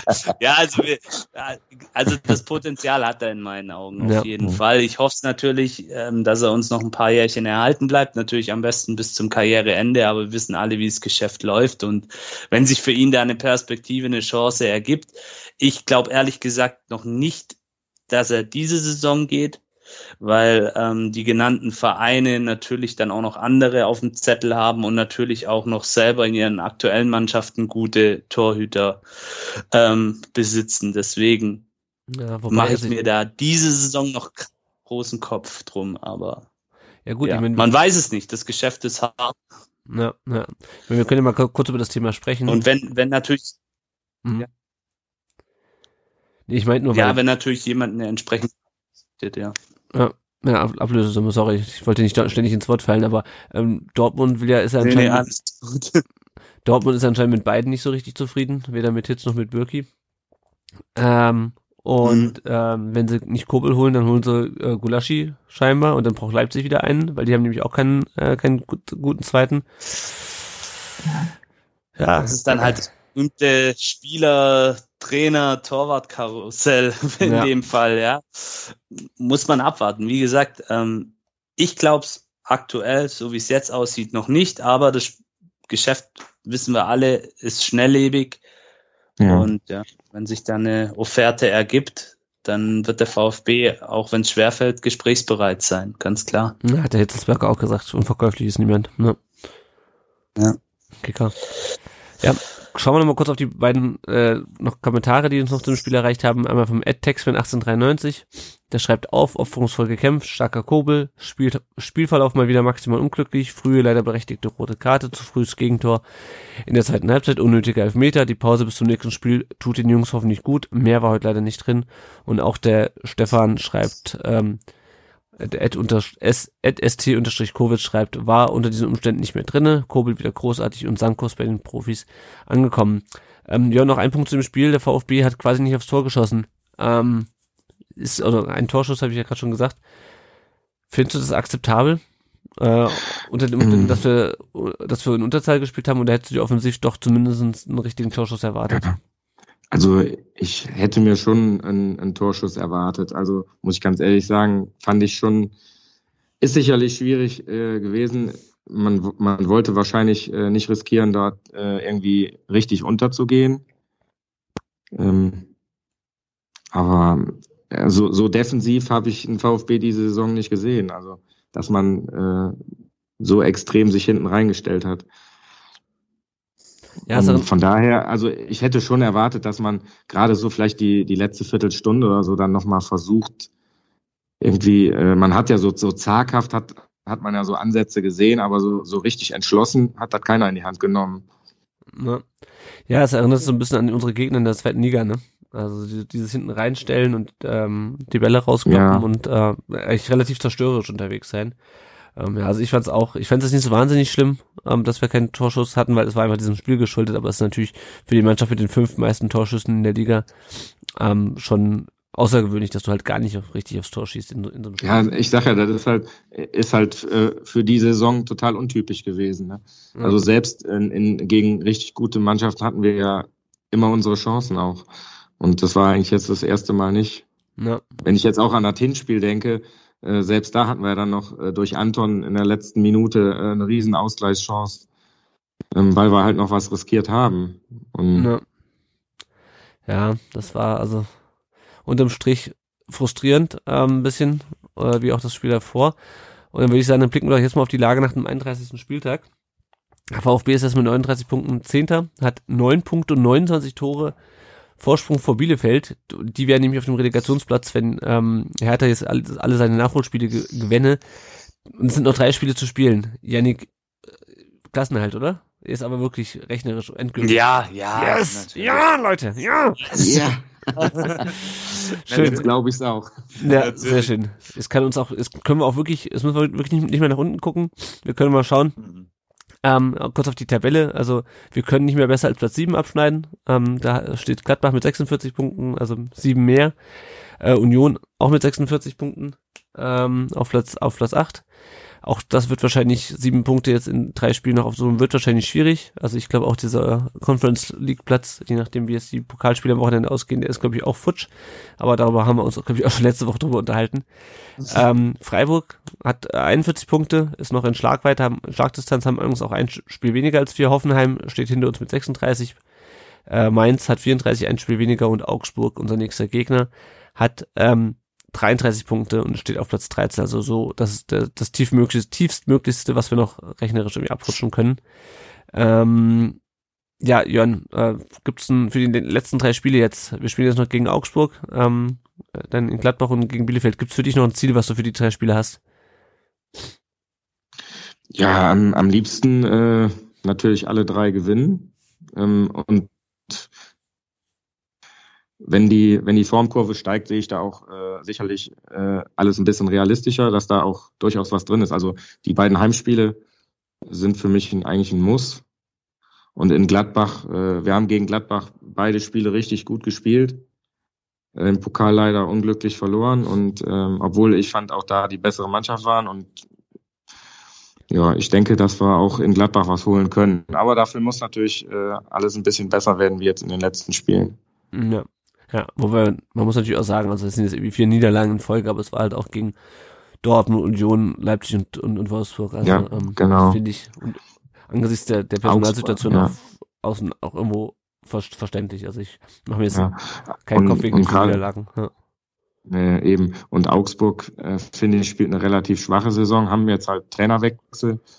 Kann Ja. natürlich sein, dass das nochmal einen Impuls gibt, aber ähm, sehe ich eigentlich äh, schon, dass man die spielerisch auch, weil die halt sich nicht so extrem hinten reinstellen, müsste das eigentlich dem VfB liegen. Ja. ja, das war natürlich sowieso Ja. die, die, die beste Nachricht. Ähm, neuer Trainer bei Augsburg ist natürlich kein niemand anders Ja. als Markus äh, fucking Weinziel. Markus Weinziel, der sein letztes Spiel, der sein letztes Spiel als VfB-Trainer äh, hatte ähm, im Stadion der Augsburger beim bei dieser unsäglichen 0 zu 6 Niederlage in der Abstiegssaison. Und der wird jetzt neuer Trainer in, in Augsburg. Ich bin mal gespannt, ob die sich damit einen Gefallen getan haben. Das Spiel ist übrigens vorverlegt, für diejenigen, die es noch nicht mitbekommen haben, auf Freitagabend, den 7. Mai äh, Freitag. wegen, ja, we- wegen Hertha halt, ne? das heißt wieder der Zone-Abo, Probe-Abo wiederholen. Ähm, ja, was gibt's über Augsburg zu sagen? Die sind jetzt 13. haben 33 Punkte, hatten wir gerade schon gesagt, vier Punkte vor Köln auf dem Relegationsplatz, also die haben äh, Heiko Herrlich nicht umsonst äh, rausgeschmissen, weil da geht's doch durchaus nochmal um den Klassenerhalt, haben jetzt am letzten Freitag gegen Köln ähm, 3 zu 2 verloren, nachdem sie zur Halbzeit 3-0 hinten lagen. Die haben in der gesamten Rückrunde überhaupt nur, nur vier Spiele gewonnen, aber die immerhin gegen Union, Gladbach, Hoffenheim und Mainz. Ähm, also ganz ungefährlich sind sie nicht. Haben aber auch in den letzten vier Spielen kein einziges Mal gewonnen, haben nur 31 Tore, das sind die drittwenigsten der Liga. Äh, der beste Torjäger äh, der Mannschaft ist André Hahn mit sieben Toren und es gibt zwei Ex-VfB-Spieler ähm, im Kader, nämlich einmal Rani Kedira, der ähm, man könnte sagen, ausgerechnet zu äh, Union Berlin wechselt, wahrscheinlich um äh, mit seinem Bruder eine WG aufzumachen in Berlin. Ähm, und Gueso, der spielt auch immer noch in, in, in Augsburg. Ähm, bin mal gespannt, was wir dann von denen vielleicht in zwei Wochen sehen. Und das Lustige ist, ich habe überhaupt nicht gecheckt, dass wir nochmal äh, eine Pause haben zwischendurch. Ich habe mich schon gewundert irgendwie, ja gut, jetzt noch drei Spiele, dann sind wir bald, das ist auch bald durch und so. Und dann, hä, wie sind 22. Mai? Irgendwas, irgendwas stimmt hier nicht. Und dann habe ich gemerkt, oh, das ist nochmal eine Pause. Mir war das bisher nicht bewusst. Aber gut. Mhm. Ähm, die zwei Wochen Pause geben aber vielleicht Gonzales die Möglichkeit, wieder fit zu werden. Ähm, hoffe ich mal, dass der äh, in den letzten drei Spielen nochmal auflaufen kann. Äh, Mangala und Wamangituka und damit blicken wir auf die Verletzten, die werden noch länger ausfallen, das ist klar. Ich glaube, Mangala sehen wir auch diese Saison nicht mehr. Ähm, Sosa, Kapselverletzung hieß es, also der war ja dann auch gegen Leipzig nicht dabei, da hieß es von äh, Materazzo, dass er noch die eine oder andere Woche ausfällt. Also ähm, wäre schön, wenn wir gegen Augsburg zumindest wieder mit Gonzales und Sosa spielen könnten. Das wäre schon mal echt ein Upgrade. Bei Al Mhm. Also Sosa wohl, äh, Mhm. so, ja, sag. Sosa soll wohl die letzten zwei Spiele wahrscheinlich dabei sein. Also wenn, frühestens. Ah, okay. Das, das hat, Also das Augsburg hatte ich noch nicht noch gelesen. Ja. Ah ja, gut. Ähm, bei Gadoui und Eckloff bin ich mir ehrlich gesagt nicht sicher. Ich glaube, Eckloff, ähm, das wird diese Saison auch nicht mehr. Gadoui, der hat die ganze Zeit noch was am Schambein. Habe ich ehrlich gesagt auch keinen aktuellen Stand äh, jetzt mehr. Ähm, ob der nochmal reinkommt, ich meine, sein Vertrag läuft auch aus. Ich weiß nicht, ob wir den nochmal, vielleicht dann gegen Bielefeld am letzten Spieltag nochmal abschiedsmäßig so sehen. Ähm, schauen wir mal. Aber ja, also immer noch relativ gravierende Verletztenliste, aber ähm, wir sind ja zum Glück jetzt wirklich auch rechnerisch äh, durch. Aber blicken wir noch mal kurz auf den Nachwuchs und ein paar andere Themen rund um den Brustring. Äh, erstmal die zweite Mannschaft. Äh, die hat am Dienstag gegen die zweite Mannschaft von Hoffenheim gewonnen mit 2 zu 1 Tore. Marcel Sögler mit seinem zehnten Saisontreffer und Marco Pasalic mit seinem sechsten. Äh, und dann am Samstag folgt gleich der nächste Sieg äh, bei der TSG Balingen. 3 zu 1 Sögler mit seinem elften Tor und dann zwei Tore von äh, Spielern, die eigentlich für diese Saison für die U19 eingeplant waren, nämlich Leon, Leonard Münst, äh, der hatte äh, neulich schon sein Debüt für die zweite Mannschaft, und Thomas Castanaras, äh, beide mit ihrem ersten Tor ähm, für die für die zweite Mannschaft und Castanaras sogar mit seinem ersten Tor im ersten Spiel für die zweite Mannschaft. Also auch schön, dass da noch ein paar U19-Spieler reingeworfen werden, denn dazu ähm, werden wir jetzt uns auch gleich noch gekommen, äh, sowohl die Saison der U17 als auch der U19 wurde jetzt abgebrochen. Äh, das hat sich ja schon so ein bisschen angedeutet. Meine, wir haben April, irgendwann musst du halt die Spiele auch nachholen. Das heißt, ähm, diese ganze Saison im Nachwuchsfußball wird aus der Wertung genommen. Ähm, und das ist natürlich schön, dass dann Spieler wie Castanaras, wie Münst, aber auch wie Sanko, ähm, der ja eigentlich auch noch U19 spielen könnte, ähm, dass die dann äh, entsprechend die Spielpraxis im, im Herrenbereich äh, bekommen. Ja, nach 34 von 42 Spielen, die Saison ist natürlich sehr lang, aufgrund äh, der Tatsache, dass es halt keine Absteiger gab letzte Saison, äh, steht der VfB auf Platz 7, hat jetzt 52 Punkte, 14 Punkte Vorsprung vor dem ersten Abstiegsplatz. Da ist natürlich der ähm, Klassenerhalt bei noch acht ausstehenden Spielen noch nicht ganz durch, äh, aber sieht auch beim VfB 2 sehr, sehr gut aus. Und das nächste Spiel ist jetzt in der, ich hätte beinahe gesagt Länderspielpause, in der Pokalpause am 30.04. beim Tabellenvierten aus Steinbach. Ein kurzer Blick noch auf die Leihspieler. Ähm, Niklas Natay hat ähm, beim obligatorischen 2 zu 1 von Sandhausen gegen den HSV die Flanke zum 2 zu 0 gegeben, äh, die, die Vorlage, und wurde dann nach 73 Minuten ausgewechselt und beim 4 zu 2 gegen Hannover am, Son am Sonntag hat er durchgespielt. Sandhausen hat durch diese zwei Siege jetzt sich auf Platz 15 vorgearbeitet, haben aber auch immer noch zwei Spiele weniger, das heißt, äh, vielleicht schaffen die auch den Klassenerhalt. Pablo Maffeo war, äh, ist weiterhin verletzt, der war nicht im Kader, als Rueske gegen Getafe 2 zu 0 verloren hat. Ähm, Rueske ist das wieder auf den 19. Platz abgerutscht. Und äh, Maxim Mavuca hat beim 2 zu 0 von Türkgücü gegen Unterhaching nicht gespielt, weil er verletzt war. Und beim äh, 0 zu 2 gegen Oerding, jetzt am 34. Spieltag hat er durchgespielt und Türkgücü ist jetzt Neunter. Es gibt übrigens in der aktuellen der Freundin einen sehr interessanten Artikel über Türkgücü München und die Zustände, die chaotischen, die da teilweise herrschen. Ich ähm, bin mal gespannt, ähm, ob der Avuca am Ende hier da bleibt oder ob er zu uns zurückkommt. Ähm, jo. Weniger chaotisch geht's beim VfB zu, denn äh, der VfB hat die Lizenz bekommen für die nächste Saison ohne Auflagen oder Bedingungen. Das ist ja auch schon mal in Corona-Zeiten schön. Äh, dann noch ein paar Personalsachen. Gestern wurde bekannt, dass der Vertrag mit Rainer Mutschler aufgelöst wurde. Der war ja noch ähm, administrativer Leiter im Nachwuchsleistungszentrum. Es hatte sich schon so ein bisschen angedeutet, Janik, weil es wurde ja auch schon gemunkelt, dass der VfB äh, Nachwuchs, äh, Nachwuchs, genau, ähm, einen Nachfolger holt aus, aus Hoffenheim. Das ist das noch nicht offiziell, ähm, aber auch der, der ich habe mir jetzt gerade der Name entfallen, aber derjenige, der da kommt, hat wohl auch in Hoffenheim viel administrativ fürs NLZ getan. Und ähm, also ich finde es gut, dass äh, mit Muschel dann jetzt, also Rainer Muschel, der ja, ähm, wenn auch man es ihm nicht nachweisen konnte, aber vermutlich ähm, am Thema ähm, Datenweitergabe und, äh, und ähm, Mitgliederverarsche ähm, er muss zumindest was gewusst haben, ist meine Meinung zumindestens als Projektleiter Ausgliederung, dass der jetzt auch ähm, nicht mehr in dem Vertragsverhältnis zum VfB steht, oder? Definitiv. Also du hast ja eigentlich schon alles gesagt zu der Thematik. Ähm, die Personalie war einfach belastet. Ah. Die Personalie war belastet und ähm, alte Zöpfe müssen einfach weg, wie man so schön sagt. Und ich hoffe, ähm, ich, ich hab, bin jetzt mal vorhin unser per aktuelles Personal ähm, durchgegangen in den Vereinsgremien. Ich glaube, jetzt sind soweit alle fast weg. so zwei, drei sind noch da. Das klingt jetzt, klingt jetzt ein bisschen böse, ich weiß, aber ich meine das natürlich nicht persönlich oder auf menschlicher Ebene, sondern rein auf der sportlichen und administrativen Geschichte, die ja. der eben lief. Nee, ganz klar, richtige Entscheidung und jetzt schauen wir mal, wie es weitergeht in der Thematik. Die Aufräumaktion lief auf jeden Fall positiv, kann man dann ja. sagen. lief Restrukturierung erfolgreich abgeschlossen. Ja. Genau. Ja, ja, und sie könnte sogar noch weitergehen, denn heute wird bekannt, äh, oder doch heute genau wird bekannt, dass der Vertrag ähm, des, äh, ich weiß gar nicht, was der schön Spart hat, Vans, glaube ich, ähm, des äh, Wilfried Port bei Daimler nächstes Jahr ausläuft. Äh, der wird nicht verlängert. Äh, Port will in Ruhestand gehen. Das ist erstmal eine schöne Sache. Den Ruhestand hat er sich beim Daimler mit Sicherheit auch verdient. Vielleicht, das weiß man nicht, da bin ich nicht so tief drinne. Ähm, was aber heute Marco Schumacher in der Stuttgarter Zeitung, Stuttgarter Nachrichten geschrieben hat, das ist, dass er wohl als Aufsichtsrat aber weitermachen möchte. Äh, wenig überraschend, ne? hat ja hier auch genügend Einfluss beim VfB. Das Problem ist nur, ähm, wenn er keine Führungskraft beim Daimler ist, also kein, kein, kein Vorstand oder keiner keine Führungskraft der Ebene 1 heißt glaube ich, bei denen, dann kann der VfB in der Hauptversammlung, wo ja die Aufsichtsratsmitglieder gewählt werden, äh, und die Hauptversammlung besteht aus dem VfB und Daimler als Anteilseignern, kann der VfB sein Veto dagegen einlegen. Und äh, es wird vermutet, dass äh, Klaus Vogt, sollte er wiedergewählt werden, von diesem Vetorecht Gebrauch machen könnte. Ähm, deswegen bin ich mal gespannt, wie das, wie das weitergeht. Ähm, Wäre natürlich schön, ja. wenn Daimler jetzt sagt, so, Wilfried, du hast das, das lang genug gemacht, wir schicken da jetzt mal jemanden hin, der irgendwie, keine Ahnung, den Job auch richtig macht. ähm, gut, aber ist auch die Frage, was aus Daimler Sicht richtig ist. Ja, also ich bin mal gespannt, äh, was mit, was mit Willy Port da, da weiter passiert. Ich glaube, das wird uns noch ein bisschen beschäftigen. Zumal ja jetzt auch die Kandidatinnen und Kandidaten für die äh, Präsidentschaftswahl ähm, feststehen, nachdem ähm, äh, kurz nach unserer oder kurz vor unserer letzten Aufnahme äh, die Bewerbungsfrist geendet hat. Wir haben insgesamt fünf Kandidatinnen und Kandidaten. Äh, Klaus Vogt natürlich, äh, dann Pierre-Enrik Steiger, über den haben wir letzte Woche auch schon so ein bisschen gesprochen, VfB Freundeskreis. Ähm, dann den Herrn C, über den haben wir schon lange gesprochen.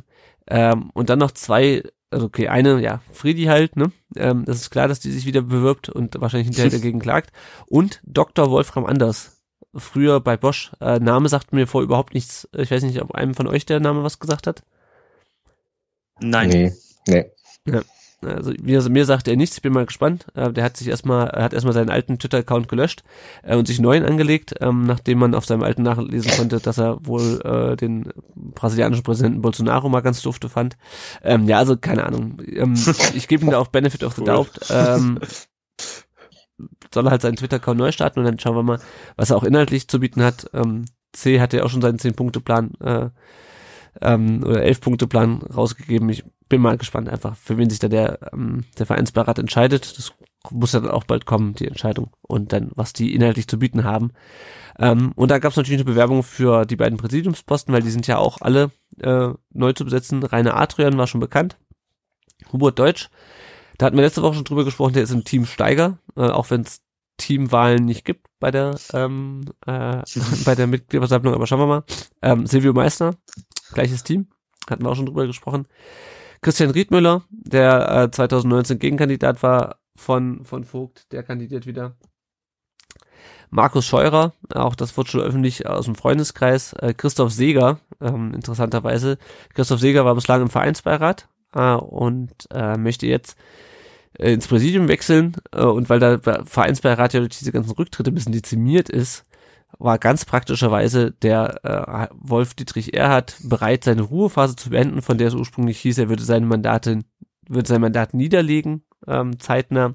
Na, auf jeden Fall ist er wieder, wieder da und dann kann der Christoph Seger ähm, erst fürs Präsidium kandidieren, weil der Christoph Seger kann natürlich nicht selber über ähm, die Kandidaturen fürs Präsidium entscheiden als äh, als äh, Vereinsbeirat. Und ich glaube, ohne Seger wäre dann der Vereinsbeirat nicht mehr beschlussfähig gewesen. Das ist natürlich alles sehr praktisch. Jo, ähm, Janik oder Jörn, nee, Janik hatte ich eben gefragt zum, zum Daimler. Jörn, ähm, was, was meinst du, wer, also Vogt, denke ich, das ist klar, dass der aufgestellt wird nach dem ganzen, nach dem ganzen Hin und Her im ersten, im letzten Vierteljahr. Was meinst du, ähm, wen wird der Vereinsbeirat neben Klaus Vogt aufstellen? Das, also, das ist für mich hier aus der Ferne schon ziemlich schwierig zu beurteilen. Mhm. Da, da kriege ich halt auch äh, nicht so viel aus Zeitungen und so mit. Und da wird ja im, in, den, in den anderen Medien hier nicht so wahnsinnig viel drüber berichtet. Nee, glaube ich. ja. Und von daher kann ich da gar nicht so wahnsinnig viel zu sagen. Mhm. Janik, Janik, was meinst du? Ja, also ähm, man, man muss es einfach jetzt ähm, sehen. Ich habe mich die, die letzten Tage auch tatsächlich mit der Thematik nicht mehr so auseinandergesetzt, ähm, weil ich jetzt einfach abwarten wollte, wer tatsächlich aufgestellt wird. Ähm, ich ich lasse mich da einfach überraschen. Ähm, ich habe mich da in den letzten Monaten und Wochen zu sehr drüber aufgeregt und das hatte dann auch schon Einfluss auf mein Gemüt im Privaten mhm. und das möchte ich eigentlich verhindern. Nee, ja. ähm, es ist, es ist wirklich, ähm, da hat der Jörn vielleicht echt einen Vorteil, wenn man die ganze Sache dann auch distanziert betrachten kann. Weil hier tatsächlich in der Region Stuttgart, wo ich lebe, ist es ein großes Thema. Und ähm, auch hier in meiner Heimatstadt in Böblingen, wo ja Klaus Vogt sein Unternehmen hat, da, da wird das heiß diskutiert, die ganze Geschichte. Also ja. Ja, schau, selbst von Leuten, die nichts mit dem VfB am Hut haben. Also das ist wirklich Politikum mittlerweile. Ja. Ich meine, man, man liest ja auch die Kommentare schon mal so auf Instagram ähm, äh, die dann so pro Vogt oder, oder dagegen, da sind ja teilweise halt äh, schon gravierende Aussagen, die da äh, in den Raum geschmissen werden. Ich, und deswegen weiß ich ja gar nicht, wie das bei den anderen Kandidaten dann ist, ja. äh, wie die da so in der, in der Region so angesehen sind. Ja, also mir fällt es schwer, über die anderen Kandidaten was zu sagen. Also klar, den Herr Steiger kennt man halt von seiner Björn Steiger Stiftung. Das ist ja prinzipiell mhm. mal nichts ähm, Negatives, das ist ja eher was Positives. Und diese Stiftung hat ja ihren Sitz auch hier bei uns in der Nähe in, im Rems-Murr-Kreis. Ähm, das ist schon eine gute Sache und da hat er auch, was man so hört, gute Arbeit geleistet. Also das ist ähm, und aber das ja, ob, ob, ob ihn das befähigt, ein guter VfB-Präsident zu sein, das kann und will ich zum jetzigen Zeitpunkt auch noch nicht objektiv bewerten. Und wenn man dann eben so ein paar Sachen liest in den sozialen Medien, ähm, ja, würde ich mir manchmal eine differenziertere und objektivere Betrachtungsweise wünschen. Ja. Ganz klar. Ja, schauen wir mal, ist auch noch ein bisschen hin bis zum 18. Juli. Äh, ja. Bis dahin wird auch mit Sicherheit noch die, wird es mit Sicherheit noch die Möglichkeit geben, mehr über die Leute herauszufinden. Ähm, es gab ein längeres Interview mit äh, Thomas Hitzelsberg am Kicker, das hatte ich vorhin schon mal kurz angesprochen, wo er sagt, naja, es ist halt niemand unverkäuflich. Also sind weiter auf der Suche nach einem nach einem Investor, aber auch das gestaltet sich natürlich ähm, schwierig und ähm, ja, es geht vor allem darum, halt strategische Partner zu finden. Ähm, ja, also das ist so, das ist üblich, das waren so die Hauptpunkte. Äh, geht natürlich noch viel auch um die letzten paar Monate. Ähm, noch ein paar Vertragssachen. Zum einen wurde Jordan Meyer äh, hat einen neuen Vertrag unterschrieben, Nachwuchsspieler, der jetzt lange verletzt war, diese Saison, äh, bis 2025. Und Sebastian Hornung, Torwart der, der U19, ähm, und der auch, glaube ich, der mal in der U 23 gespielt hat, äh, bis 2023 seinen Vertrag verlängert. Also das ist gute Nachrichten ähm, Marc-Oliver Kempf kriegt auch einen neuen Vertrag angeboten, äh, wohl zu verbesserten Bezügen. Ähm, schauen wir mal, was daraus kommt. Und Kobel, den hatten wir vorhin schon gesprochen, ist wohl beim BVB im Gespräch. Aber das sind so Sachen, ich glaube, da können wir dann drüber reden, wenn es soweit ist.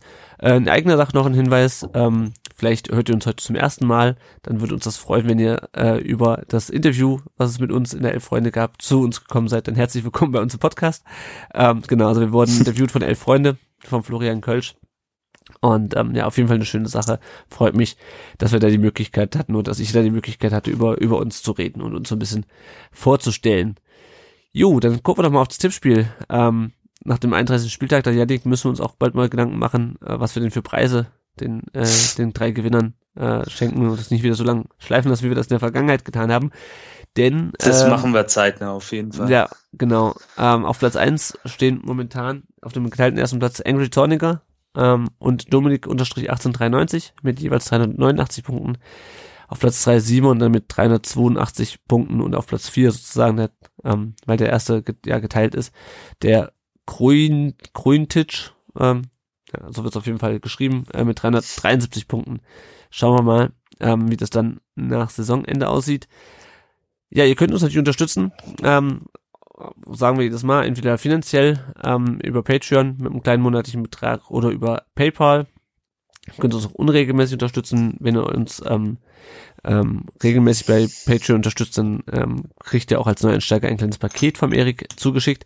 Ähm, ihr könnt uns aber auch auf Apple Podcasts eine Bewertung geben und eine Rezension. Das hilft uns, dass andere VfB-Fans uns leichter finden. Und wir haben zum ersten Mal seit langem äh, wieder eine Rezension bekommen. Auch wenn sie nicht sehr schön ist, aber ich lese sie einfach mal vor, ähm, weil es ist ja auch halt durchaus eine legitime Meinung und Scheiße zu finden. Der Tobias Lotz gibt uns einen Stern. Er schreibt absolute Inkompetenz. Woche für Woche glänzen die Damen und Herren hier mit absolutem Unwissen, wissen weder, wer noch im Pokal ist, ob Dortmund Champions League oder Euroleague spielt, etc. Man schämt sich als VfB-Fan für so viel Inkompetenz. Keine Woche, wo die sich nicht mit zwei bis drei Aussagen, die komplett falsch sind oder mit viel Unwissenheit glänzen, unglaublich blamieren. Joa. Also ich habe ja kein Problem damit, wenn jemand sagt, okay, eure, eure Soundqualität ist scheiße oder ich sehe das anders, Matarazzo macht das mit seinen Wechseln genau richtig. Ähm, also, keine Ahnung. Ich bin mir ziemlich sicher, dass wir Also, Dortmund, also Dortmund, in, der, das- Dortmund in der Champions League richtig verortet haben. Sorry. Ja, was meinst du, Jörn? Also ich kann das nicht bestätigen, was der da geschrieben hat. Also ähm, ich habe äh, irgendwann vor anderthalb Jahren oder so, da habe ich, glaube ich, das erste Mal von euch ge äh, gehört und eigentlich äh, höre ich es mir immer gerne an. Ich habe mir, leg mir das immer, wenn ich ins Bett gehe oder so, dann höre ich mir das manchmal an. Und ich finde es eigentlich, klar, man hat immer unterschiedliche Meinungen und äh, das gehört aber auch dazu. Und warum soll man die nicht sagen können? Und, und ähm, Ja. Und wenn man dann vielleicht auch mal über irgendwas nicht eine Information hat, dann hat das ja nicht mit Unwissenheit oder mit, Nee. mit irgendwie. Man kann auch nicht alles wissen. Ja, Ja, zum, man- zum Beispiel ziemlich und muss ja auch wir- dazu muss man dass wir sagen, das wussten. Wir sind, wir sind ja. Ja. keine professionellen Sportjournalisten, das muss Nee, man auch eben. dazu Ja. sagen. Und Also, selbst die wissen ja auch nicht alles. genau, richtig. Ja, ja, ähm, genau. Also ich kann mich jetzt auch nicht erinnern, dass wir mal Dortmund in die Euroleague. Ich habe tatsächlich überlegt, wann das war. Das muss ja dann nach dem Dortmund-Spiel gewesen gewesen sein, sein. Ja, aber ich kann mich nicht erinnern, dass wir da gesagt haben, äh, muss ich mir mal anhören, die Folge. Wenn wir es gesagt haben, klar, das passiert. Ich verfolge jetzt die Borussia aus Dortmund nicht so regelmäßig, aber ich Ja. würde jetzt schon behaupten, dass alle hier bei uns in der Mannschaft ein fundiertes, gutes Fußballgrundwissen haben, zumindestens was den VfB angeht. Und das ist die Hauptsache. Es geht hier um VfB rund um den Brustring. Und wir sind hier auch kein Bundesliga-Talk Ja. oder Ja. Doppelpass oder was auch immer. Ja, Nee, auch aber ist ja auch okay, jeder darf seine Meinung. Das Genau. ist ja in Ordnung. Auch der Tobias, ich will, wir müssen es auch, glaube ich, gar nicht, gar nicht rechtfertigen. Ich wollte es nur einfach. Ich habe es einfach vorgelesen, weil wir auch die guten wie die schlechten Rezensionen vorlesen und äh, es kann sich, glaube ich, Und jeder das, seine und Meinung. das ist ja auch aller Ehren wert, wenn er das macht. ja, ja, auf genau, jeden Fall. genau. Ähm, ansonsten, wenn ihr uns keine schlechten Rezensionen da lassen wollt, äh, erklärt den Leuten einfach, was ein Podcast ist, wie man uns runterlädt. ähm, ihr könnt uns auch bei äh, Spotify und YouTube finden und überall sonst, wo es Podcasts gibt. Und natürlich findet ihr weiterhin unsere Artikel auf dem Blog. Ihr könnt uns auch Sprachnachrichten äh, zukommen lassen, wobei wir immer noch keine bekommen haben. Und ich vorhin so ein bisschen überlegt habe, Janik, ob wir das einfach einstellen zur neuen Saison, weil es kommt einfach nichts. Das ist irgendwie Sprachnachrichten, macht keiner mehr scheinbar. Überlegen wir uns was Neues. Ja, Überlegen genau. wir uns vielleicht was Neues. Genau, Ja. genau. Ähm, und ähm, wenn in der nächsten Saison könnt ihr es dann auch wieder so machen wie der Jörn, nämlich einfach mal an einer Podcast-Folge teilnehmen über die ganze Strecke und mit uns über das VfB-Spiel reden. Gut, äh, nächste Aufnahme wird dann sein nach dem Augsburg-Spiel in zwei Wochen. Wir werden ähm, auch äh, geschuldet dem, dass ich die Pause nicht auf dem Schirm hatte, jetzt nur keine Sonderfolge aufnehmen in der in, in der Pause. Vielleicht pusten wir mal ein bisschen durch, vielleicht gibt's noch ein bisschen was auf dem Blog. Ähm, erstmal, Jörn, dir vielen Dank, dass du heute Abend die Zeit genommen hast, über diese beiden sehr unerfreulichen Spiele zu reden. Äh, schön, dass du da warst. Ja. ja, vielen Dank, dass ich dabei sein durfte. Hat, hat mich mich sehr darüber gefreut und hat auch Spaß gemacht, mit euch zu reden. Sehr schön, das freut uns. Man kann dich Ich habe ja hier in der Region nicht so viel Möglichkeiten. Ja, das, das, das freut uns, äh, dass, dass wir dir die Möglichkeit gegeben haben, über, über den VfB zu reden. Äh, man findet dich bei Instagram unter äh, Jörni1893 und nach dem J-O-E ist ein Punkt. Richtig? Genau. Sehr ja, gut. genau. Findet man dich noch irgendwo? Gibt es noch irgendwas, wofür du Werbung machen möchtest? Nö, nö, sonst, nee, nee, ich bin da ziemlich äh, frei von. Okay, alles klar, super. Dann folgt dem Jörn auf jeden Fall auf Instagram. Äh, und äh, auch euch, lieben Hörerinnen und Hörern, äh, vielen Dank fürs Zuhören äh, an dem heutigen Abend. Und dann äh, sehen wir uns in dieser Woche nach dem Aufschluss wieder. Ciao. Ja, bleibt gesund.